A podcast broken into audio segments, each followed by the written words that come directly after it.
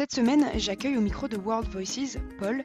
C'est un brasseur qui a créé sa brasserie Bière des Bros juste à la fin de ses études avec son pote Nico. Au début, c'était pour tous les deux une passion, mais pour Paul, c'était aussi l'envie de trouver du plaisir au travail, d'être motivé par ce qu'il fait et aussi de se sentir libre de créer ce qu'il veut, euh, son identité de marque, des événements dans, dans sa brasserie et bien plus que ça. J'espère que cet épisode va vous plaire et je vous souhaite une bonne écoute.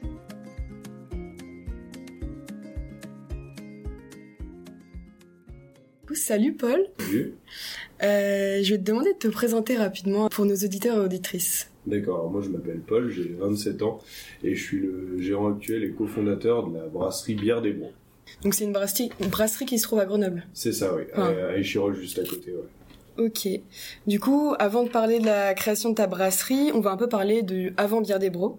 Du coup, je vais te demander quelle a été ta formation et les études que tu as faites euh, avant de travailler chez Bière des Bros. Ouais, en fait, en gros, si tu veux, moi j'ai passé un bac STG, donc Mm. c'est le truc euh, sciences et technologies de la gestion, je crois que maintenant c'est STMG. Ok, Euh, d'accord. À la fin, j'en ai marre de l'école, du coup je suis parti un an à l'étranger, j'ai vécu un an en Australie, là-bas j'ai travaillé dans des fermes, dans des boîtes de nuit, etc. J'ai pas mal euh, voyagé, et puis à un moment je me suis dit, bon bah faut quand même que je reprenne mes études, donc je suis revenu, mais j'avais pas envie de revenir à 100% à l'école, du coup j'ai fait un cursus en alternance, j'ai fait toutes mes études en alternance, j'ai commencé par un BTS négociation relations clients, euh, à la suite de quoi j'ai continué euh, en licence business développement, où je suis monté sur Paris. Voilà, j'ai fait j'ai fait tout ça en alternance. Et puis après j'ai enchaîné sur euh, j'ai passé les concours pour le programme grande école et c'est comme ça que je suis arrivé à Grenoble. En fait, j'ai été pris à, à l'école de commerce de Grenoble et du Ah, coup j'ai fait mon M1 M2 toujours pareil à Grenoble en alternance. Ok, d'accord. Du coup, t'as été pris à GEM, ça? C'est ça, ouais. J'étais j'ai fini mes études à Gênes. Ok, je savais pas qu'on pouvait être pris après euh, avoir fait un parcours en alternance. enfin. Si, alors ouais, il y en a plein qui pensent qu'il faut faire prépa, etc. Ouais. Et en fait, pas du tout. Moi, tu vois, j'ai fait un BTS. J'ai fait, en fait, j'ai fait des, j'ai, multiplié les études courtes jusqu'à ce que ça devienne des études longues. j'ai fait un BTS en alternance. Quand tu fais un BTS, on te dit ça s'arrête à la fin, tu peux pas continuer. Au final, bah, j'ai, continué sur une licence en alternance et on me dit la, de la licence pro, machin, une fois que c'est fini, euh, t'arrêtes les études. Et au final, bah, il y a, y a quand même des, des concours, ce qu'on appelle les concours passerelles, qui font que quand t'as un équivalent bac plus 2 ou bac plus 3, tu peux intégrer directement en deuxième donc en, en M1 donc en troisième année d'études mais en deuxième année d'école de commerce et du coup tu fais ton M1 M2 et à la fin t'as le même diplôme que ceux qui ont fait prépa Ok. sauf que bah, t'as pu profiter de ta jeunesse Ouais, c'est clair. Et, euh, et du coup, après, t'as eu quelques expériences pro avant de lancer ta boîte? Pas du tout. En fait euh, comme je t'ai dit j'ai fait euh, bah, mes cinq années d'études donc euh, en alternance donc j'ai eu ces cinq années là Oui, d'expérience sauf qu'en fait bah, j'ai passé mes, mes concours euh, enfin mes mes examens de Ouais. GEM en juillet et on a créé la société le 1er septembre. Donc Ah on peut oui, dire ok. que c'était du non-stop parce que du coup euh, bah, en juillet je finissais mes mi-juillet je finissais mes examens.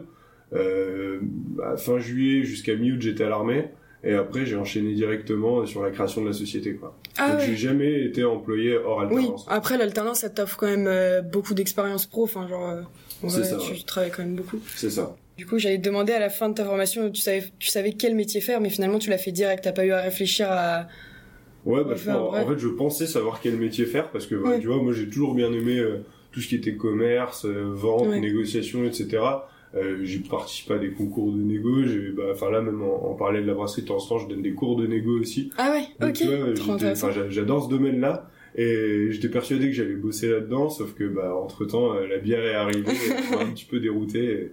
Et, et du coup, je suis, je suis un peu tombé dedans, euh, je suis un peu tombé dans la, pe- dans la potion, quoi. Mais, dans, mais tes qualités de commerce, enfin, que t'as acquises, elles, tu, enfin, tu les utilises aussi beaucoup euh, pour euh, Bière des Bros, non Enfin, Ouais, bah, enfin, je me suis rendu compte, tu vois, bah, comme on en parlait un peu en off là avant de commencer Ouais. le podcast, mais en fait, le truc, c'est que quand tu crées une boîte, qui plus est, quand tu commences par une petite structure comme la mienne, et ben, t'es un couteau suisse, en fait. Et tu te rends compte que, bah, toutes les compétences que t'as pu acquérir, euh, dans le domaine professionnel ou pas d'ailleurs, mhm. et ben, ça te sert, en fait, parce que, bah, moi, tu vois, c'est ce que je dis toujours à tout le monde, c'est que je suis capable de faire sept métiers dans la journée, et, et du coup, bah, forcément, euh, tout ce qui est commerce, euh, même management, etc., tout ce que j'ai appris en cours ou, ou dans mes expériences pro, elles me servent énormément aujourd'hui, oui. Ouais, c'est trop bien. Ok. Et du coup, euh, comment tu décrirais ton métier euh, aujourd'hui, ce que tu fais, même si tu dis que t'en as sept, mais du coup, décris un peu. euh, Alors pour moi, il y y y a deux métiers en un. Il y y a le métier de, bah, de gérant d'entreprise parce que parce que c'est le cas. Une, une brasserie, c'est avant tout une, une, une société, une entreprise. Et il y a le métier de, bah, de brasseur à proprement parler, d'artisan, de de fabricant de bière.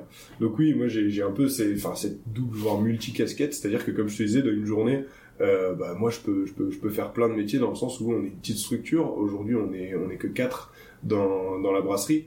Donc euh, tu vois moi moi je suis je, je suis gérant. Donc du coup c'est enfin c'est un peu moi qui qui fait les les rôles où on n'a pas quelqu'un qui est employé pour ça. Donc du coup quand je te dis que dans la même journée je vais faire sept métiers c'est vrai. Tu vois je vais me je vais me réveiller le matin je vais boire mon café euh, je vais aller faire un tour sur les comptes de la brasserie voir ce qui s'est passé euh, dans les derniers jours, euh, qu'est-ce qu'on a rentré, qu'est-ce qu'on a sorti, etc. Faire mes paiements. Donc le matin, je suis comptable. Ensuite, à partir de 9h, bah, j'ai mes clients qui commencent à m'appeler. Donc euh, bah, je commence à faire de l'administration des ventes slash du commercial. Puis après, bah, j'ai mon brasseur qui va commencer à arriver. Il va me dire, tiens, faut que tu me files un coup de main ou tiens, faut qu'on voit un truc pour les recettes. Boum, je repasse à la casquette de brasseur. Puis du coup, il va me dire, bah, aujourd'hui, euh, je brasse, donc je vais pas avoir le temps de livrer. Est-ce que tu peux passer livrer et tout? Boum, euh, je prends une casquette de livreur. et puis je, je reviens à la brasserie. euh, Il est peut-être euh, allé 17 heures. Euh, bah, il y a des gens qui commencent à venir pour acheter des bières sur place, donc je vais avoir la, la casquette de vendeur. Et puis à 18 heures, il y a des gens qui vont venir boire l'apéro, donc j'ai la casquette de barman. Donc voilà, le, le côté gérant d'entreprise fait que je peux vraiment avoir plusieurs métiers en un. Et puis après, bah, il y a, y a ce, ce métier de brasseur où là, euh, où, où là par contre, bah, tu as le côté euh, création de la recette, création de la recette, euh, création du produit. Et, et voilà quoi. Et comment t'as appris à faire ce métier de brasseur justement? Parce que c'est quand même assez particulier. Enfin, faut avoir pas mal de connaissances, non? Ouais, alors de, après dans le milieu de la brasserie, tu vois, c'est très rare quelqu'un qui vraiment s'est dit je veux être brasseur, qui a passé son bac, qui a fait des études de, dans le domaine de la bière et qui finalement se retrouve à faire de la bière. Ça arrive, mais c'est pas la majorité. On est quand même beaucoup de brasseurs, en tout cas peut-être pas dans le monde de la bière industrielle, ça je t'avoue je connais moins, mais en tout cas dans le, dans le monde de la microbrasserie et de la bière artisanale, ce que moi je fais, euh, on est beaucoup à avoir fait ça euh, en reconversion suite à une passion. Euh, moi, ce qui se passe, c'est qu'avec Nico, mon pote avec qui j'ai créé la brasserie, on a toujours été fan de bière, donc euh, on a commencé euh, à 13-14 ans à boire des canettes de crochot le vendredi soir en sortant du collège, on ne pourrait pas le dire, mais pourtant c'est vrai. Euh, et puis petit à petit, en grandissant, bah, on s'est intéressé à des bières un peu plus artisanales, à des trucs un peu Plus travaillé. Ouais, c'est ça, un peu plus travaillé. Euh, bon, quand on a eu l'âge, on à aller dans des bars à bière, à goûter un peu ce qui se faisait, des, des styles de bière qu'on connaissait pas, et on a toujours eu bah, cette petite passion dormante de la bière, mais plus sur le côté dégustation. Et en fait, ce qui se passait, comme je te disais, moi j'ai fait mes cinq années d'études en alternance, donc les quatre premières, j'étais commercial, donc je m'éclatais, j'avais mon, portefeuille client, j'allais voir mes clients, je leur vendais mes trucs, c'était top. Et sauf que ça faisait quatre ans que je faisais ça, et la cinquième année, bah, mes, mes, managers ont commencé à me dire, bon, voilà, il, il serait peut-être temps que tu vois un peu autre chose et tout.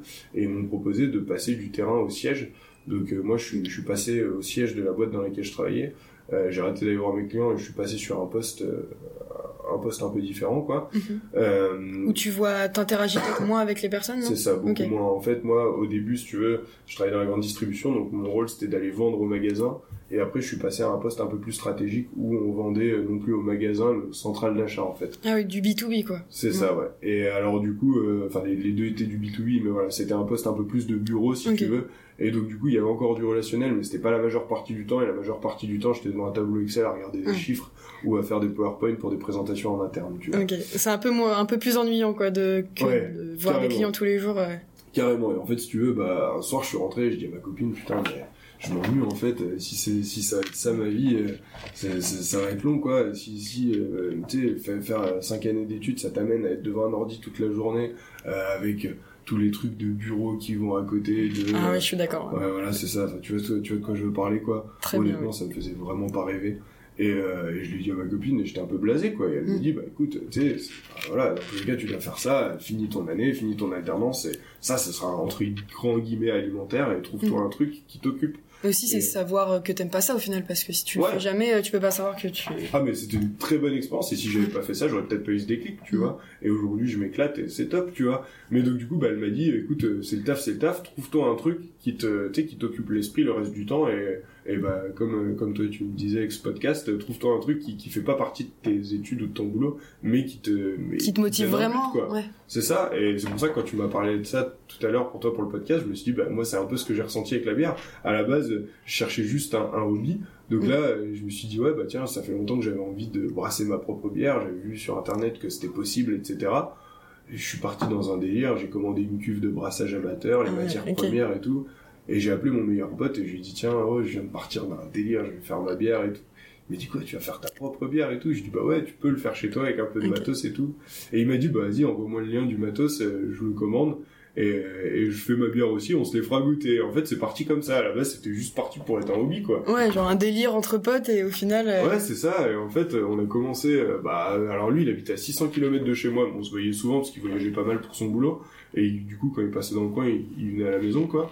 Et du coup, on a commencé à brasser chacun de notre côté, tu vois. Et, euh, et, voilà, on s'est fait goûter une bière, deux bières, trois bières. On était invités en soirée chez des potes de la famille, on leur faisait goûter nos bières. Et puis petit à petit, bah, c'est eux qui nous ont dit, euh, bah, voilà, sais, enfin vos bières elles sont bonnes, euh, vous vous entendez bien, vous avez plein de bonnes idées. Pourquoi est-ce que ça pourrait pas devenir une brasserie, quoi? Et puis c'est comme ça que c'est comme ça que la bière des bros a commencé à prendre forme. Ok, du coup vous avez direct loué vos premiers locaux, enfin pendant en combien de temps tout ça, ça s'est déroulé Non, alors tu, tu, tu veux que je te raconte l'histoire parce que. Vas-y, raconte toute l'histoire. Il y a pas mal de rebondissements en fait. Donc à la base, voilà, il y a eu nos potes, nos proches qui nous ont dit euh, lancez, enfin lancez-vous. Pourquoi est-ce que vous créeriez pas une brasserie et tout Et nous, euh, bah, attends, on a parlé. Puis après, Nico et moi, on a toujours plein de plein d'idées. C'est pas ça qui manque. Tu vois. Et du coup, on en a discuté ensemble et on s'est dit bah ouais, euh, tu sais, c'est vrai que ça pourrait être sympa et tout. Euh, enfin, Nico, voilà, il, euh, lui, il avait un boulot euh, qui lui plaisait pour le coup plus que moi, mais où il ne voyait pas faire toute sa vie. moi, mon boulot, clairement, ça me plaisait pas, j'avais envie de changer. Donc, on s'est dit, ouais, pourquoi pas? Et alors, du coup, moi, à, cette époque-là, j'étais en dernière année d'alternance à GEM.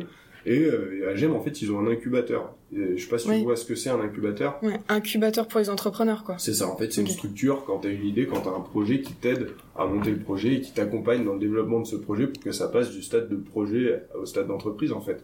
Et, euh, et donc, du coup, ils ont un incubateur et je me dis, tu sais quoi, je vais remplir un dossier. J'ai rempli le dossier, mais à cette époque-là, on n'avait même pas de nom, on n'avait rien. J'ai rempli le dossier, mais j'ai littéralement rempli euh, une ligne sur dix, quoi. Et j'ai envoyé le dossier, mais je l'ai fait pendant un cours, vraiment l'arrache. Hein. J'ai envoyé le dossier, pendant un mois, pas de nouvelles, tu vois. Puis, alors je pense que toi c'est pareil euh, en école d'ingé, mais tu sais, on a une boîte mail de l'école. Et moi, comme j'étais en alternance, j'avais cours une semaine sur trois. Quand j'étais pas à l'école, je voudrais pas ma boîte mail de l'école, tu vois. Alors, je peux pas le dire, mais pourtant c'était vrai. Et donc du coup, bah voilà, j'ai balancé le dossier. Je suis reparti deux semaines en entreprise. Hop, deux semaines après, j'arrive à l'école, j'ouvre ma boîte mail de l'école et je vois vous êtes convoqué à un entretien à l'incubateur cet après-midi la chance d'avoir regardé au bon moment. Euh. ouais, c'est ça, mais c'est surtout que moi j'avais rien prévu, tu vois. Et je dis putain, mais il me convoquait un entretien, bah, je vais leur parler de quoi et tout. Je dis bon, bah, de toute façon, je suis là, ça me faisait rater une heure de cours, allez, j'y vais, quoi.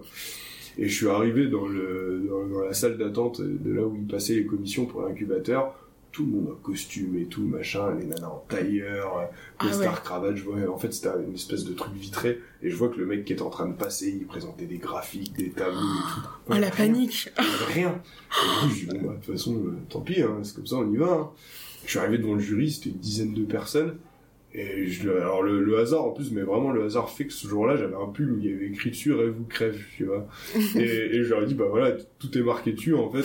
Euh, moi, j'ai pas de graphique, j'ai pas de PowerPoint, j'ai pas de business plan, j'ai un pote, une idée et, euh, et un projet quoi. alors du coup, je leur ai expliqué, je leur ai quand même présenté le truc, mais uniquement à l'oral. Et euh, il y a un membre du jury qui m'a dit ouais mais euh, enfin votre projet il est pas encore abouti. Et, et je lui ai dit je lui ai dit bah ouais mais c'est pour ça que je viens à un incubateur. Justement moi j'ai les bases maintenant euh, j'aimerais bien qu'on le développe ensemble quoi. Et venez on construit le projet ensemble en fait. Et il m'a dit bah ouais vas-y moi je suis chaud et tout. Et du coup l'incubateur nous a suivis et, euh, et, ils nous ont dit ouais, on aime bien les tempéraments, on aime bien l'idée et tout, ça nous chauffe, on vous suit. Et du coup, bah, ça a été le coup de pied aux fesses dont on avait besoin, je pense, parce que mhm. du coup, avec Nico, on s'est dit, bah écoute, euh, maintenant on est incubé et tout, enfin, on est incubé. ouais, il va falloir quand même que, qu'on fasse des vrais trucs, quoi. Qu'on avance, quoi. Et donc, du coup, et bah, on s'est dit que deux fois par semaine, on mettait le réveil à 4h30 et de 5h à 7h, on travaillait sur le projet, en fait. Et du coup, bah, pendant, euh, ouais, ça c'était, c'était vers le mois peut-être d'octobre-novembre. Donc, si tu veux, pendant peut-être euh, six mois, bah, on bossait sur le projet. Mais du coup, euh, excuse-moi, octobre-novembre de l'année, de ta dernière année d'alternance ou? C'est ça, de ma dernière année d'alternance en fait. Donc moi, ma rentrée c'était en septembre, j'ai, j'ai passé l'entretien à l'incubateur en octobre-novembre, et à partir d'octobre-novembre, on a commencé à, à bosser le projet plus sérieusement. Alors après, bah, fallait trouver un nom, euh, fallait trouver, euh, bah, du coup, fallait, fallait faire un business plan financier pour montrer que le projet était faisable. Fallait créer tout, tout, tout l'univers aussi, tout ça, les recettes, les packaging, les machins, tout ça, quoi. Donc du coup, bah, voilà, on a bossé là-dessus pendant six mois jusqu'à monter tout un projet avec euh, une étude de la concurrence et tout. Enfin, comme quand tu veux créer une boîte, en fait. Et euh, une fois que tout était carré et tout, on s'est dit, allez, on va aller voir des banques. Donc on a pris rendez-vous avec euh, cinq banques différentes. On s'est dit sur les cinq comme ça on pourra comparer et tout. Nico il avait posé des congés, il est venu à Grenoble parce que du coup c'était prévu qu'on monte le projet à Grenoble. On a vu les cinq banques. Donc on se les fait sur deux jours. Donc tu vois on avait entre deux et trois rendez-vous par jour. Ouais, ça enchaînait quoi. On a vu les cinq banquiers. En fait, quand tu quand tu crées un projet, en gros, tu vas faire donc une demande de financement pour financer ton projet. Nous, on avait très peu de sous à mettre euh, à mettre dans le projet. Du coup, on a fait ce qu'on appelle une campagne de financement participative. En fait, on, on, proposait des lots et les gens pouvaient euh, participer à hauteur de 5, 10, 20, 30, 50, 100. Alors nous, le plus haut lot, c'était 1000 euros. Euh, donc tu pouvais mettre entre 5 et 1000 euros, donc tu avais tes paliers, en fait, en fonction de la somme que tu donnais, tu avais un cadeau plus, plus ou moins élevé. Nous, par exemple, à partir de 500 euros, on offrait le poids de la personne en bière, à partir de 1000 euros, on lui offrait une soirée privée à la brasserie avec tous ses potes, enfin voilà, tu vois, on, faisait des cadeaux, donc ça nous a permis d'avoir un premier apport, mais l'apport n'était pas suffisant pour avoir tout le matériel, l'avance de trésorerie, etc. Du coup, il nous fallait un prêt bancaire, donc c'est pour ça qu'on allait voir les banques. Donc on est arrivé voir les banques et on leur a présenté le projet et tout. Les cinq banquiers qu'on a vus, hyper enjoués. Ils ah nous ouais ont dit, ouais, ouais, franchement, les cinq, ils nous ont dit, écoutez, les gars, c'est carré. Alors après, voilà, l'incubateur nous avait permis de réaliser le Mhm. prévisionnel financier avec un cabinet Et du coup, c'était assez carré quoi. Ouais, c'est ça, bah, on y avait bossé pendant six mois. Euh, Enfin, mon, mon pote, il est, il est en études d'ingénieur, donc tu vois, il avait une structure. Moi, j'étais en école de commerce, donc j'avais aussi eu des cours là-dessus. Puis maintenant, aujourd'hui, avec YouTube, tu trouves tout, en fait, tu vois. Tu peux te former à tout. Donc, du coup, bah, on s'était formé, on allait voir, bah, l'incubateur nous a aussi beaucoup aidé à nous dire, bah, il manque ceci, il manque cela. Puis aujourd'hui, quand tu veux créer une boîte, t'as des organismes qui t'aident. À Grenoble, il y en a un qui est excellent, qui s'appelle Gaïa. Grenoble, Oui, ouais, j'ai déjà entendu parler. euh, et je- ah, le dernier, je sais Mhm. plus, mais tu vois, Gaïa nous a énormément aidé. C'est qu'en fait, aujourd'hui, t'es pas tout seul. Quand tu montes Mhm. une boîte, t'es accompagné, et si t'écoutes les conseils des gens, que tu prends le temps de te poser, que tu mets du temps, et voilà, et bah, t'arrives à, à construire un projet, un projet costaud, quoi. Et donc, du coup, on a présenté ce projet aux banques, les cinq banques qu'on va voir, euh, ouais, franchement, c'est carré, et tout, machin, c'est top. donc, on se dit, putain, c'est cool. Euh, voilà, donc euh, là, on- donc ça c'était, enfin voilà, on, on fait ça sur deux jours. Du coup, Nico, entre temps, lui, euh, il appelle euh, ses chefs, il leur explique que bah du coup, euh, il, il va devoir quitter la boîte, machin, parce que du coup, ouais, nous on était sûr que ça allait le faire, quoi. Ouais. Moi, euh, je préviens, euh, je préviens ma boîte que pareil, de toute façon, je vais pas rester, qu'on va créer la brasserie et tout. Puis euh, un samedi, on se dit allez pour aller fêter ça. On va, on va dans un bar à Grenoble, on va boire un coup pour fêter ça. On arrive Mhm. dans le bar et tout, tout content, machin, on va, on va créer notre brasserie et tout. Puis à minuit, le patron du bar, il vient nous voir, il nous dit par contre le bar ferme et tout, euh, parce que euh, on a reçu une des directives de l'État, on doit absolument fermer et tout. Là, on s'est dit, c'est chelou, tu vois. Comme Ah ouais, mais c'est le Covid, non Ouais, attends, le, le lundi, on commence à parler de confinement. Donc, moi, en plus, j'étais dans l'agroalimentaire. Donc, euh, tu sais, on, on a été un peu spoilé, tu vois. Et donc, on l'a su direct. Donc, on a commencé à parler de confinement. Et le, je crois que c'était le mardi, on a tous été confinés, en fait. Premier confinement. Donc, tu sais, vraiment le lock-up complet Ah où tu oui. peux plus sortir, quoi. Et nous, du coup. C'était pas là- au bon moment ouais, pour vous, ça. du Bah, coup. tu vois, Nico, il avait annoncé qu'il allait quitter son boulot. Moi, j'avais annoncé que, du coup, bah, j'arrêtais à la fin de mon alternance, tu vois. Euh, on avait vu tous les banquiers et tout, mais du coup, bah, tu sais, nous, on leur, enfin, au début, la première semaine, on s'est pas trop inquiété, mais le premier confinement, il a duré quoi? Il a duré Mais c'est deux mois. Ouais, un Ouais, mois et demi deux, ouais, presque. je me souviens plus, mais, enfin, je me souviens que nous, au bout d'un mois de confinement, bah, on s'est dit, euh, on voudrait bien savoir où ça en est, donc Bah on a oui. envoyé des mails aux banques, pas de réponse, pas de réponse, pas de réponse. On s'est dit, oh là Oh là. là là. Et en fait, on a Ouais. été déconfinés. Et en gros, tous les mails, nous- tous les banquiers nous ont répondu en mode, bah, désolé, tu sais, comme c'était le confinement et que, tu sais, ils ont des serveurs privés, je sais pas quoi, on n'avait pas accès à nos ordinateurs Ah, et tout. Euh, on va relancer votre projet et tout. Euh. Et en fait, deux semaines après, c'est arrivé en cascade. Il y a les cinq banques qui nous ont dit non, en fait. Les banques nous ont dit, écoutez, c'est trop compliqué dans le contexte actuel. En fait, vous allez Ah fabriquer de la bière. À cette époque-là, en plus, on était déconfinés, mais les bars restos n'avaient pas réouvert. Donc, ils nous ont dit, euh, attendez, vous avez fabriqué de la bière. Une grosse partie de votre clientèle, c'est des bars et des restaurants qui sont actuellement fermés. On sait pas quand ils vont rouvrir. On sait même pas si quand ils vont rouvrir, bah, ils vont pouvoir rester ouverts longtemps et tout. Donc, euh, trop d'incertitudes et c'était frustrant parce qu'en fait, ils nous disaient, le projet est viable. Vous, vous, enfin, vous, comment dire, qui vous êtes, vos profils correspondent. C'est bien construit. Il n'y a pas de raison que ça aille pas. Le seul truc, bah, c'est le contexte euh, sanitaire actuel, quoi.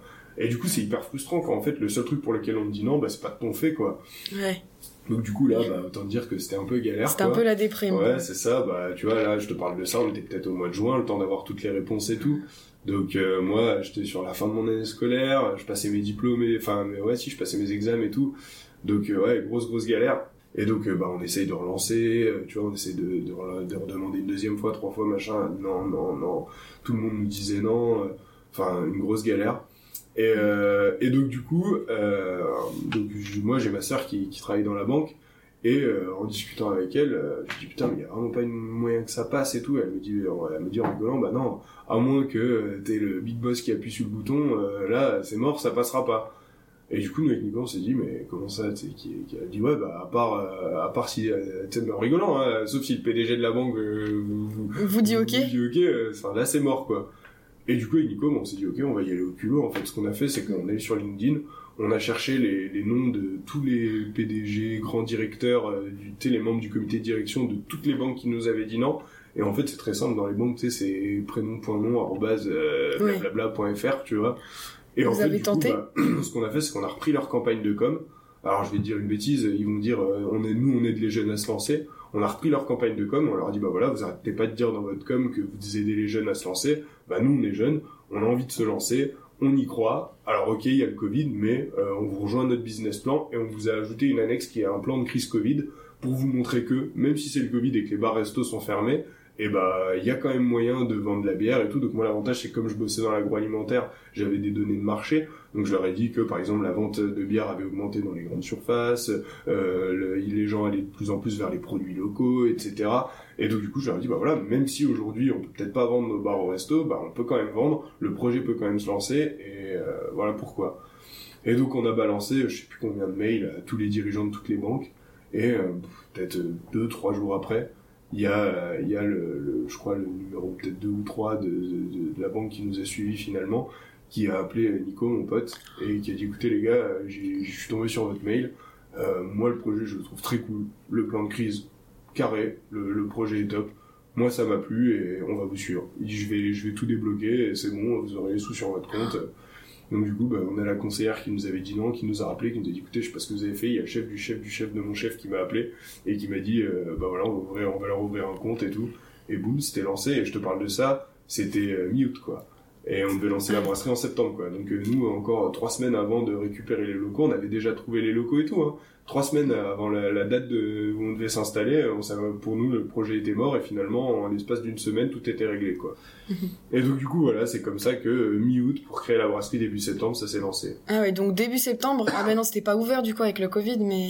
Bah si si en fait on a du coup on a récupéré les locaux début septembre. Alors après quand tu crées une société, il y a toujours le moment où la société est créée et le moment où elle rentre en activité. Nous par exemple, tu vois, on a récupéré les locaux et créé la société juridiquement le 1er septembre. Si tu vas sur euh, Google et que tu tapes le nom de notre société, la date de création c'est le 1er septembre, mais on a vendu la première bière que le 19 janvier. Pourquoi? Parce que bah, entre temps il faut installer les locaux, faut aller tout acheter, faut tout installer. On n'a pas fait, on a fait une grosse partie des travaux nous-mêmes, on en a fait aussi faire une partie.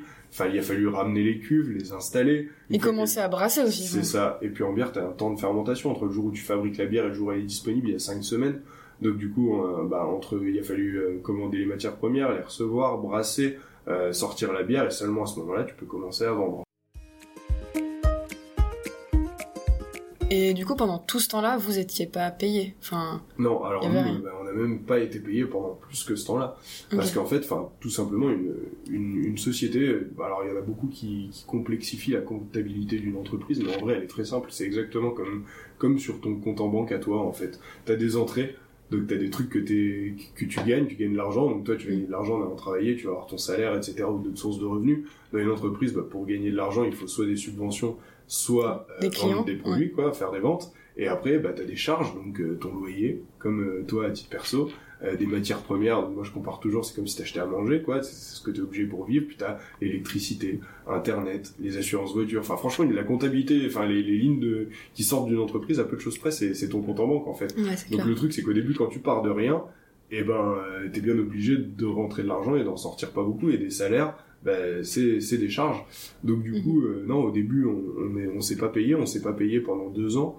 Euh, parce que bah tu vois t'as toujours besoin de réinvestir alors au début tu te dis voilà je limite euh, je limite je vais je vais acheter que une table ou deux pour mettre dans ma brasserie pour accueillir les gens. Puis finalement tu te rends compte que t'as besoin de plus. Puis tu commences à faire des événements faut acheter une petite tonnelle pour te faire voir un peu plus. Puis euh, bah t'as tu t'as une camionnette pour livrer mais tu te dis que bah tu sais si tu faisais coller un petit stickers dessus avec ton logo et tout ça ferait un peu de pub. Donc tu réinvestis un peu plus. En fait tu vois c'est ça. Ouais. les premières années c'est plein de des, des- petits trucs à droite à gauche euh, que t'es obligé de racheter racheter racheter racheter.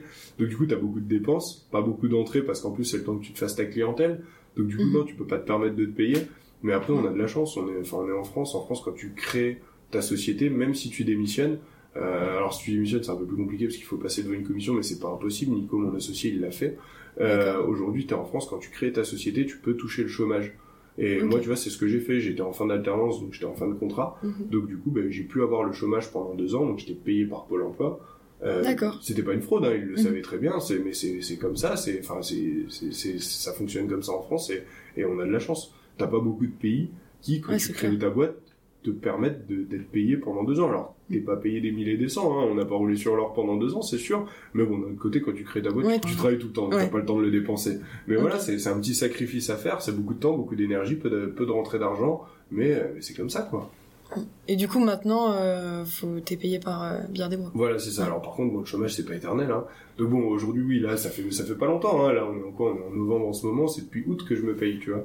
Donc c'est tout récent. Ah ouais. c'est tout récent. Bah, je te dis, on a tiré vraiment jusqu'au bout. Donc euh, ouais. Et, et c'est pareil, même quand tu commences à te payer, tu vois, t'en as beaucoup qui te disent ouais machin, t'es patron et tout, tu gagnes des mille et des cents. C'est pas vrai. Moi, Oui. tu vois, là, en ce moment, je gagne à, à peu près moitié moins de si j'avais été salarié, tu vois. Ouais. Donc euh, c'est ce qu'il faut se dire aussi. Il y en a beaucoup qui croient que parce qu'ils vont ouvrir leur truc, se mettre à leur Oui, c'est quand ça grossit en fait. Enfin, Ouais, genre ça. au tout début, forcément, euh, bah, c'est ça. tu payes le strict minimum pour pouvoir investir dans ta propre boîte, sinon ça, ça grossit pas du coup. C'est ça. Après, c'est toujours pareil, c'est que t'as des domaines qui sont plus rémunérateurs que d'autres. Mais du coup, vous avez eu des salariés avant de vous être payé Ouais. On a payé une, on a payé une alternante avant de se payer nous. Euh. C'est-à-dire que nous, au bout d'un an, euh, ouais, c'est ça, Célia, elle est arrivée, ça faisait même pas un an. Au bout de 11 mois qu'on avait créé la société, on a recruté une alternante en communication qui est encore chez nous aujourd'hui d'ailleurs, Célia. Et, euh, et ouais, on l'a, l'a payé direct, donc euh, on a payé Célia avant de se payer nous. Ok.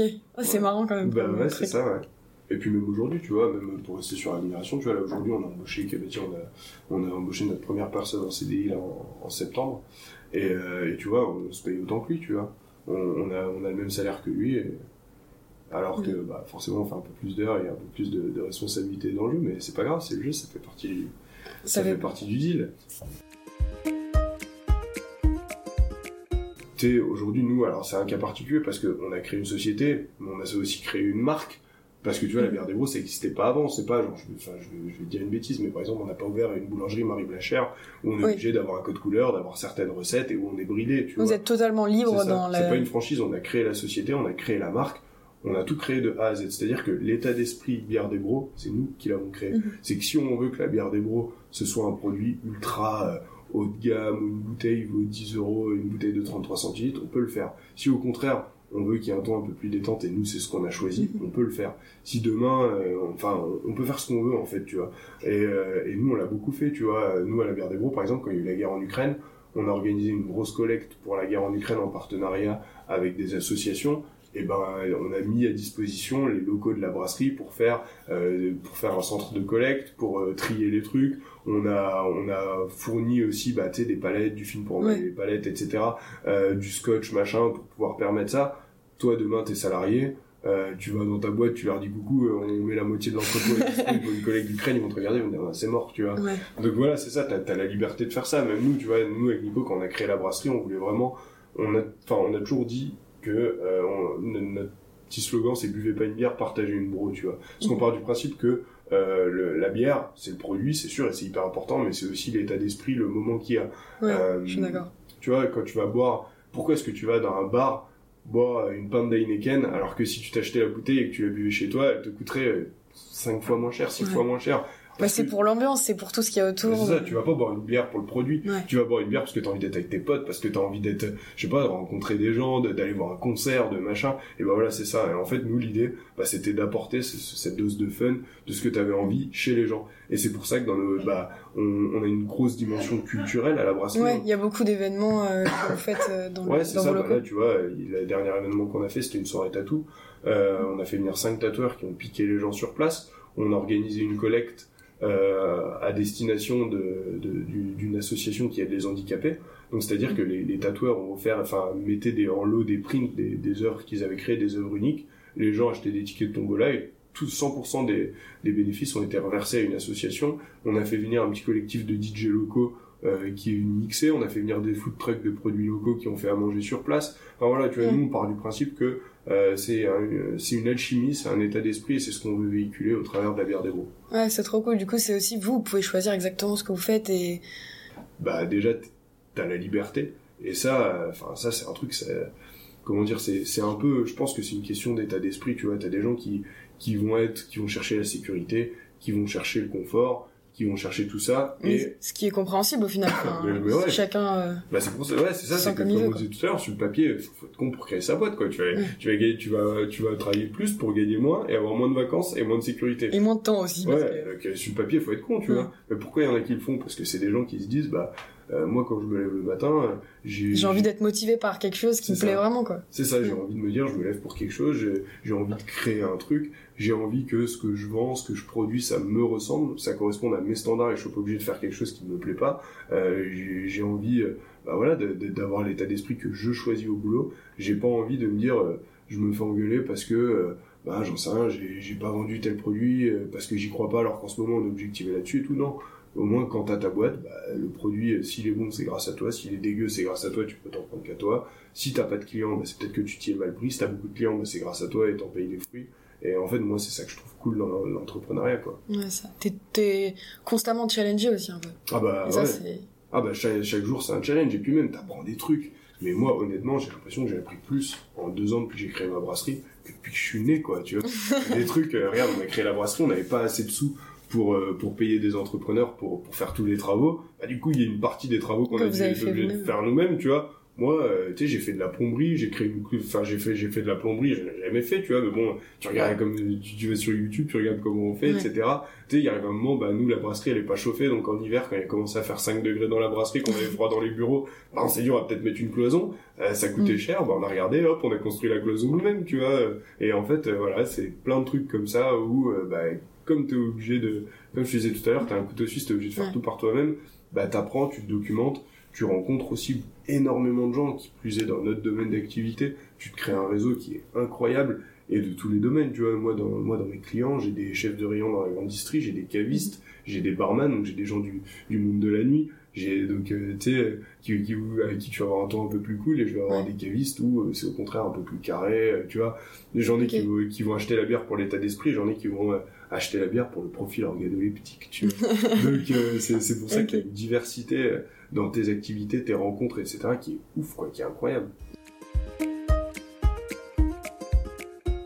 Et euh, du coup, vous essayez de prendre un peu des produits locaux pour faire vos bières. Enfin, comment vous avez choisi vos matières premières? Au maximum, ouais. Alors après, nous, tu vois, il y a, il y a ce petit problème de parce que, ça, que quand c'est local, c'est pas parce que c'est local que c'est bon, tu vois. Oui. Des, alors des fois, t'as des trucs qui sont locaux et très bons, et quand c'est comme ça, ben, moi, je suis le premier à encourager à les favoriser, aussi bien à titre pro qu'à titre perso. Quand c'est local et que c'est bon, je le prends direct, tu vois. Mhm. Après, moi, je suis pas pour prendre du local au détriment de la qualité. Oui. C'est-à-dire que nous, quand on sélectionne, le, le, le premier critère, c'est la qualité, et ensuite la proximité. Donc, tu vois, par exemple, on a notre French Ale, notre bière blonde, elle est faite uniquement à base d'ingrédients français. Pourquoi? Parce que bah, déjà, en France, on a des mâles de très très bonne qualité. Donc déjà, au moins, là, on était tranquille. Et pour les houblons, eh ben, on a trouvé des houblons qui sont cultivés en France et qui correspondent parfaitement à ce style de bière, tu vois. D'accord. Par exemple, on a une, euh, par, par exemple, par contre, au contraire, on a une double IPA qui elle euh, et nécessite des houblons très forts euh, en arôme. Ces houblons, malheureusement, on les trouvera pas sur le terroir français. Et ben, on a préféré faire une, une bière euh, très aromatique, mais d'aller chercher les houblons à l'étranger plutôt que de faire une bière moins bonne, mais avec des produits locaux. quoi. Ok. Et euh, du coup, quand vous créez vos bières, c'est pas, enfin, comment vous faites pour aboutir? Enfin, ça prend du temps la création, enfin, jusqu'au moment où vous avez l'idée de, par exemple, comme tu disais, la French Ale, je crois, c'est ça. French Ale, ouais. French Ale. Euh, vous avez l'idée. Après, il y a quand même beaucoup de temps entre le moment où tu as l'idée et le moment où elle sort. Enfin, Alors nous, C'est- nous, avant d'être une idée, souvent nos bières, c'est des anecdotes. ok. Et, et c'est vrai, c'est vrai parce que tu vois, enfin là par exemple, on avait envie de faire une, une bière ambrée au copeau de chêne infusée au rhum vieux. Pourquoi? Parce Ah oui, d'accord. Ouais, on a une copine qui habite en Guadeloupe. Quand on est allé la voir, on a- Mhm. forcément, on a visité des distilleries là-bas, on avait visité une fabrique de rhum. Puis euh, on était, euh, sais, euh, en, en Guadeloupe, euh, un peu bourré en sortant de la distillerie. Ouais. On s'est dit, allez, tu sais quoi, on va faire une bière au rhum. Et du coup, euh, on est rentré, on s'est dit, bon, bah, on l'a dit, maintenant on est obligé de le faire, tu vois. Et hop, du coup, on a travaillé la recette de bière au rhum, etc. Tu vois, bah là, notre pote, en fait, on allait la voir parce qu'elle se paxait. Elle aime bien la framboise, donc on a dit là on va faire une bière à la framboise et du coup notre bière de l'été, bah, c'était une bière à la framboise pour ça, tu vois. Et en fait c'est ça qui est rigolo, c'est que chez nous, bah, derrière euh, derrière toutes les bières, il y a souvent une, Une anecdote, histoire, tu vois. Là, on, on a on a un pote qui qui arrête pas de nous dire, moi j'adore la lef et tout machin, moi j'adore la lef, la lef, et nous on arrête pas de lui dire mais Putain, viens, un jour on va te faire goûter une vraie bière style abbaye, une vraie bière Mhm. style belge et tout. Et bah vas-y, bah faites-la et tout. Et bah du coup là on va sortir une triple façon belge, tu vois. Histoire de lui montrer que on peut, on peut essayer en tout cas de De- concurrencer la lèvre, tu vois. Et en fait c'est souvent ça où des fois on va se boire un apéro à la brasserie parce que bah, ça fait partie du boulot, hein. faut bien voir ce qui se fait ailleurs, mais concurrentiel. Et donc du coup des fois on va se faire un apéro à la brasserie avec l'équipe et on va se dire tiens ça c'est cool et tout ah bah tiens vas-y viens on fait ça viens on fait ça tu vois moi par exemple j'ai un pote qui est qui est qui est chef cuistot la dernière fois je suis allé manger chez lui il avait fait euh, un super dessert euh, euh, citron basilic. Et je dis putain c'était trop bon et tout. Il me dit ah bah ça irait vachement bien dans une bière. Et bah vas-y viens on fait une collab on sort une bière au citron basilic tu vois. Ah ouais, et en fait c'est ça c'est que souvent nos recettes en tout cas. C'est c'est c'est une anecdote qui aboutit à une Mhm. bière en fait D'accord. Et du coup, vous avez quand même des bières euh, de base, on va dire, enfin, c'est ça ouais. quatre bières euh, que vous vendez tout le temps. Et là, bah, du coup, comme tu dis, vous créez un peu des, des bières exclusives avec vos idées. ouais. Ouais, en fait, nous, on a quatre bières qu'on retrouve toute l'année parce que t'es obligé, tu vois, t'as des gens qui aiment bien retrouver leurs habitudes, etc. Donc, on a blonde, ambrée, IPA et double IPA. Celles-là, c'est des bières qu'on retrouvera toute l'année du 1er janvier au 31 décembre en fût, en bouteille 33, en bouteille 75. Donc voilà, ça c'est vraiment euh, celle que le mec qui veut une BDB, euh, il les connaît. C'est une valeur sûre, il arrive chez un caviste, dans un bar, il la voit, boum, celle-là je la connais, je l'aime bien, bam, j'en prends un verre, tu vois. Ouais. Et après, on est obligé de sortir des nouveautés parce que tu vois, on a des clients réguliers, euh, on a même des bars et tout qui ont bah, des bières du moment, des trucs comme ça, et qui nous demandent, et puis même, enfin moi je t'avoue que là, C'est euh, beaucoup plus cool aussi de créer, enfin, de Ouais, créer puis- tout le temps des nouvelles choses. pour nous aussi, moi ça fait deux ans que je les bois, les, les bières Ouais. de gamme courante, au bout d'un moment j'ai envie de goûter un peu autre chose, donc on fait quoi? On fait des nouvelles bières. Et j'ai vu, j'ai, quand j'ai fait une petite recherche, Ouais. j'ai vu que tu avais marqué une phrase sur ton LinkedIn, une sorte Ouais. de citation. Je sais pas, vas-y. Vas-y, je ça te fait dis. longtemps que je suis pas allé, mais... T'as écrit Le succès n'est pas la clé du bonheur, c'est le bonheur qui est la clé du su- succès. Fais ce que tu aimes et tu n'auras pas à travailler un seul jour de ta vie. Et euh, pourquoi t'as mis cette citation? Alors déjà, bah, tu te bien, c'est pas de moi. Hein. Ah, et bah C'est pas oui. de moi, je, je sais même plus c'est qui en vrai. Ouais. Mais parce que en fait, bah, c'est pour moi, c'est ma vision du travail, tu vois. Si tu fais, si tu fais ce que t'aimes et que t'aimes ce que tu fais, ça peut que bien fonctionner en fait. Euh, que je pourrais te prendre quoi comme exemple? Bah déjà la création de ta brasserie, déjà c'est un bon exemple. Ouais, bah, c'est l'exemple principal. Puis Oui. même c'est qu'en fait quand tu fais un truc que t'aimes bien, bah sais, moi c'est mon grand père qui me disait ça à la base. Sais, puisqu'il avait un métier euh, où c'était pas évident, tu vois, il travaillait dehors sur les marchés et tout machin. Et je lui disais putain papy ça devait être dur et tout. Et il me disait pas du tout. Moi j'ai jamais travaillé un seul jour de ma vie. En fait, il me, il me disait, je prends, je prends tellement de plaisir à, à faire ce que je fais que j'ai même pas, pas l'impression de travailler, en fait. Et c'est ça, c'est que, regarde, t'as des trucs, par exemple, la cuisine. Bah, tu sais, t'as des gens, ils, c'est, un métier pour certains, t'es Oui. d'accord avec moi. Et il y en a d'autres, c'est une passion pour eux. Ils le font gratuitement, ils sont même pas payés pour. Alors Mm. t'imagines, quand, quand, quand tu payes quelqu'un à faire ce qu'il aime bien faire, bah, c'est un peu comme si t'étais payé à rien faire, finalement. Oui, bah oui, Bah, tu vois, pour nous, c'est, enfin, pour nous, c'est, pour moi, quand, quand professionnellement t'es épanoui, et ben, c'est ça le cas, tu vois. Moi, une fois, j'ai un pote qui m'a dit un truc, et, et ça m'a marqué. Ça faisait longtemps que je l'avais pas vu. euh, bah, c'est un gars qui était à la GM avec moi d'ailleurs. Et peut-être au bout d'un an, euh, on s'est recroisés. Et je lui dis, ah, bah alors, ça va, ça se passe ton taf et tout. Et du coup, j'ai le syndrome du lundi, du commun lundi et du commun vendredi. Je lui dis, c'est quoi le syndrome du commun lundi, commun vendredi? Il dit, bah, quand on me demande comment ça va au boulot, je réponds, oh, bah, comme un lundi. Et quand on me demande comment ça va en fin de semaine, je réponds, bah, comme un vendredi, tu vois.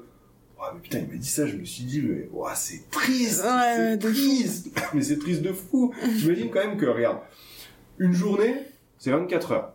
Sur les Mm. 24 heures, t'enlèves, allez, 8 heures où tu vas dormir ou être au lit et tout, machin. Mhm. Il t'en reste déjà plus que 16. Sur les 16, tu vas enlever, allez, 2 heures où t'es en train de manger. T'en reste déjà plus que 14. Tu vas enlever une heure où t'es en train de prendre ta douche. Il t'en reste déjà plus que 13. Tu vas enlever 2 heures de tâches ménagères, de trucs comme ça, il t'en reste plus que 11. T'enlèves les 8 heures où t'es en train de travailler, il te reste plus que 3 heures de temps libre, tu vois. Mais t'imagines quand même que du coup, bah, le temps que tu passes à travailler, c'est un tiers de ta journée. Si t'enlèves le temps que tu dors, c'est la moitié de, c'est la moitié de ta journée. Ça veut dire qu'en fait, si tu fais un boulot que t'aimes pas, bah, la moitié de ton temps, C'est pas ce que t'aimes faire. c'est pas ce hein. que t'aimes faire, en fait. Et, et en fait, le truc, c'est que moi, qu'il y a un truc que j'ai pas envie, c'est de me dire que, tu sais, t'en as beaucoup. En fait, en gros, ils travaillent, ils s'acharnent au boulot toute l'année Pouvoir profiter pour pendant les pouvoir vacances. profiter pendant les vacances. Et quand ils sont en vacances, ils se reposent pour pouvoir être en forme pour aller au boulot. Oh, c'est horrible, ouais. Putain, ouais, je c'est triste en fait, tu vois. ouais, Et je suis moi, en tellement fait, d'accord avec toi. Mais voilà, et moi je me suis dit, mais, mais, mais c'est tout sauf la vie que j'ai envie de mener en fait, tu vois. Mm. Et, et si tu t'éclates au quotidien dans ton boulot, bah, non seulement tu t'éclates au boulot, mais tu t'éclates aussi en vacances, tu vois. Donc, Mm. euh, donc vas-y, vas-y, viens. moi. Je, je passe pas mon temps à faire un truc qui me plaît pas et je fais ce qui me fait kiffer. et ouais. Et tu dois faire encore ça pendant longtemps? De quoi? Bah, de. d'être gérant de bière des bros, enfin. Tu te vois pas pour l'instant changer Pff, En fait, le truc, tu vois, c'est qu'à chaque fois que j'ai fait des plans sur la comète, bah, j'ai fait, j'ai fait un truc qui avait rien à voir, tu vois, mais strictement rien à voir. Donc euh, maintenant, euh, je, m'interdis de faire des plans sur le long terme, tu vois. Je pense qu'il faut, il- il faut avoir des buts parce que Mhm. bah, C'est sinon- ça qui nous motive aussi. Bah ouais, c'est ça, c'est la ligne d'arrivée en fait. Et le problème, c'est que si tu sais pas quand t'arrives, bah t'es, t'es moins pressé d'y arriver, tu vois. Ouais. Donc il, faut avoir des buts et, et j'en ai. Après, euh, je me, je me bloque vraiment à rien, tu vois. Si ça se trouve, eh ben, euh, dans deux ans, euh, j'en aurai, enfin, j'en aurai marre de la bière et je vais avoir envie de faire autre chose et euh, je vais revendre la brasserie ou tout arrêter et, Mhm. Et faire autre chose. Et si ça se trouve, bah, dans 30 ans, euh, je serai encore là. Tu seras vois. encore à Grenoble en train de brasser ta bière. Et je pense qu'en Ouais. fait, enfin, moi, je me suis rendu compte d'un truc, c'est que, parce que, enfin, forcément, quand j'ai créé la brasserie, euh, tu sais, des fois, j'ai flippé, tu vois. Ouais. Tu sais, surtout quand, quand- après, c'était ces histoires de, De Covid. de machin. Moi, des fois, je, me- je me suis chié dessus, tu vois, et j'ai Ouais. failli faire demi-tour un million de fois, tu vois.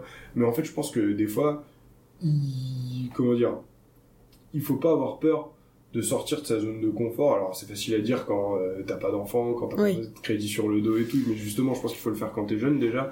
Et, euh, et tu vois, le, le truc, c'est qu'en fait, faut, faut se poser la question, est-ce que t'es heureux, en fait? C'est, ça le truc, Ouais. tu vois. C'est que si aujourd'hui, bah, tu vis dans une ville qui te plaît pas, tu fais un travail qui te plaît pas, et euh, t'as, j'en sais rien, moi, tu sais, tu fréquentes des gens euh, avec qui t'es pas épanoui, ou t'es dans une situation en couple où, où t'es pas bien, bah, il arrive un moment, en fait, c'est, comme un gâteau, si tu changes pas la recette et que tu le, re- et que tu le refais tous les jours, il sera toujours Mhm. dégueulasse, tu vois. Alors que, bah, tu sais, tu, peux te dire, bah, voilà, écoute, je- dans tous les cas, je suis pas heureux dans ce que je fais, et c'est le moment de changer. Moi, là, aujourd'hui, je, suis, je suis super heureux dans ce que je fais, tu vois, je m'éclate au niveau de la brasserie, euh, je fais, j'ai pas le temps de m'ennuyer, j'ai, un truc hyper varié, j'ai plein de projets pour la brasserie, j'ai, j'ai, j'ai des clients qui sont au top, j'ai des fournisseurs qui sont au top, j'ai une équipe qui est, qui est incroyable, euh, je passe des super bons moments, on rigole, on a des coups de stress, on a, tu vois, Ouais. on a de l'adrénaline et tout, c'est, magnifique et j'ai pas envie de changer. Peut-être que dans euh, trois ans, si j'ai un enfant ou autre, et que bah, je, suis toujours obligé de travailler 6 jours sur 7, bah, je, me reprends, je me reposerai peut-être la question, je me dirais peut-être, Ouais. euh, ok c'est sympa, mais il arrive un moment, euh, faut passer à autre chose quoi. Ouais, c'est ça. Donc voilà, pour l'instant je suis très bien dans ce que je fais, j'ai pas prévu de, j'ai pas prévu de changer, et si demain c'est plus le cas, eh ben, je changerai quoi. Ok, bah ça a l'air, en tout cas, t'as l'air bien content de tout ce que tu fais, c'est trop cool. Et, euh, et du coup, est-ce que c'est pas difficile avec euh, bah, le fait de travailler 6 jours sur 7 d'avoir un équilibre vie pro, vie perso, genre... euh, Ah si, ça, ça c'est Ouais. très très dur. Ça c'est très dur, c'est très dur parce que bah du coup t'as as moins de temps pour toi, t'as moins de temps. Moi tu vois, j'aimais bien faire du sport, j'ai dû mettre de côté, j'ai dû mettre carrément de côté, tu vois. J'aime bien lire, bah j'ai plus le temps de lire autant que Ouais. Qu'avant. Euh, bah, j'ai une copine, tu vois, et autant dire qu'elle pète un plomb parce que enfin elle pète un plomb et encore j'ai de la chance, elle est compréhensive, mais Mm. bah, des fois ça la fait chier. Et, et C'est normal, tu vois. C'est qu'on a on a moins de temps à passer ensemble. Euh, bah, moi j'ai de la famille qui en plus habite pas dans le coin donc du coup j'ai pas le temps de beaucoup les voir et des fois tu sais, tu te poses la question tu te dis ouais mais tu sais au final euh, tu sais tu profites pas de tes proches et tout Mm. et donc c'est c'est un peu si c'est avoir un équilibre vie pro vie perso c'est c'est pas évident du tout mais Mm. euh, mais euh, voilà quoi c'est de toute façon c'est enfin c'est des sacrifices et ouais, il faut être prêt à faire c'est qu'en fait t'as C'est comme dans rien. tous les métiers, t'es obligé de faire des sacrifices. Il y en a qui font un sacrifice sur leur métier, et toi, ben, t'as choisi peut-être l'inverse. Ouais, non, mais c'est vrai, c'est, vrai ce que tu dis, la réflexion est bonne. hein. La, la réflexion est bonne, et peut-être qu'un jour, bah, je préférerais, je, je peux, ce que je disais tout à l'heure, c'est que je Mm. préférerais privilégier ma vie perso, et je mettrai un peu Ouais. plus de côté à brasserie, donc elle se développera peut-être moins vite, euh, elle grossira peut-être plus et tout, mais, euh, mais c'est comme ça, quoi. Ouais, c'est ça. Et en fait, de toute façon, enfin, il arrive un moment, euh, t'as rien sans rien, déjà, si tu ne donnes pas les moyens d'eux, et en fait, dans tous les cas, sais, une journée, elle fait que 24 heures, t'as- ton temps, il est limité et tout, et après, c'est à toi de choisir où tu veux mettre, où tu veux mettre tes billes, un peu, tu vois. Ouais, c'est ça. Donc, euh, donc, tu sais, tu peux pas à la fois passer énormément de, de temps avec tes proches, à la fois gagner beaucoup d'argent et à la fois euh, être tout le temps en vacances et à la fois avoir un boulot Ah qui plaît, tu vois. Donc faut, Faut- faire faut des choix, et ouais, c'est ça. Et je pense que bah faut, toujours pareil. C'est le but, c'est d'être heureux à l'instant T en fait. Ouais. Et, et moi, là, Et puis vu que t'es hyper libre avec la brasserie, si un jour tu te dis bon ben moi je travaille plus le dimanche et le mardi par exemple, Mhm. bah tu dis voilà ben ça sera mon mes week-ends et Ah bah moi si je veux là, si je veux j'arrête. hein. Enfin si je veux je, Oui. je décide que je travaille deux jours dans la semaine, tu vois. Ça va se Mm. ressentir sur la brasserie et tout, mais c'est toute une question de choix en fait. Et Mm. c'est ça la liberté de l'entrepreneuriat. C'est qu'en fait euh, bah c'est des décisions à prendre. Enfin ton, ton gros métier c'est de prendre des décisions. Quand tu prends les bonnes, bah t'en récupères les bénéfices. Quand tu prends les mauvaises, tu payes les pots cassés quoi. Et en gros c'est ça. bon je pense qu'on a un peu quadrillé euh, pas mal de sujets Ouais. et j'ai une petite dernière question. Je pense que t'as déjà, en as déjà dit pas mal, mais pour toi, ça serait quoi le premier conseil que tu donnerais à une personne qui veut faire sa brasserie ou bien même se lancer dans l'entrepreneuriat en général? Se lancer dans l'entrepreneuriat, le premier conseil, j'en- aurais tellement à lui donner en fait que je pense que j'aurais envie de lui dire mille trucs. bah, franchement, moi je pense que je lui répondrais fais-toi kiffer. Enfin, fais-toi Ouais. kiffer en fait. Fais-toi kiffer. Kiffe, kiffe, kiffe, kiffe. Et en fait, euh, à partir du moment où tu as l'envie de bien faire, bah, tu vas le faire, Ouais. tu vas faire les choses bien. Et quand tu fais les choses bien, ça va se ressentir. Ça va se ressentir par, tes, par ton équipe, par tes clients, par tous les parties prenantes de ton entreprise. Et euh, enfin, ça peut que fonctionner. Ah, ici, c'est un, un deuxième conseil aussi, qui, qui, pour le coup est, est moins euh, spirituel mais plus technique, c'est hésite pas à t'entourer des bonnes personnes Mhm. et à poser les questions aux bonnes personnes. En fait, le problème c'est c'est que quand tu crées ta boîte, tu veux tout faire tout seul, tu vois. Et, et moi, je l'ai vécu. hein, et si, si je le dis, c'est parce que c'est une connerie que j'ai beaucoup fait, tu vois.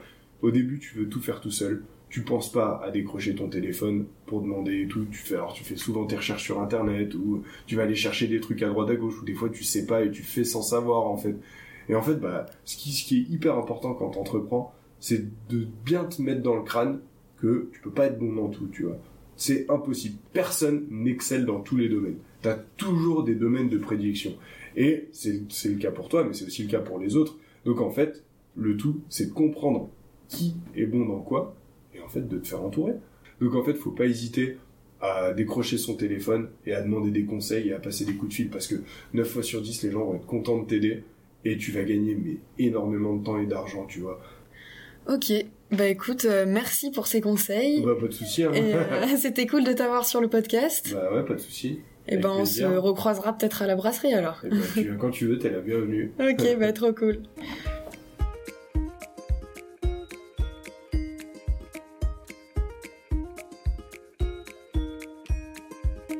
D'avoir écouté cet épisode jusqu'au bout. J'ai beaucoup aimé mon échange avec Paul et j'espère que vous aussi. Je trouve que son discours montre qu'il est important d'aimer ce qu'on fait parce qu'on sera heureux d'aller travailler. Mais il montre aussi que monter sa boîte n'est pas tout rose et que ça demande énormément de travail et de stress. J'espère que ça en aura pas découragé certains, mais bon, à travers l'interview, on voit bien que Paul adore ce qu'il fait et il changerait de boulot pour rien au monde. N'hésitez pas à suivre le podcast sur Instagram, at World Voices Podcast, et moi je vous dis à dans deux semaines pour un prochain épisode.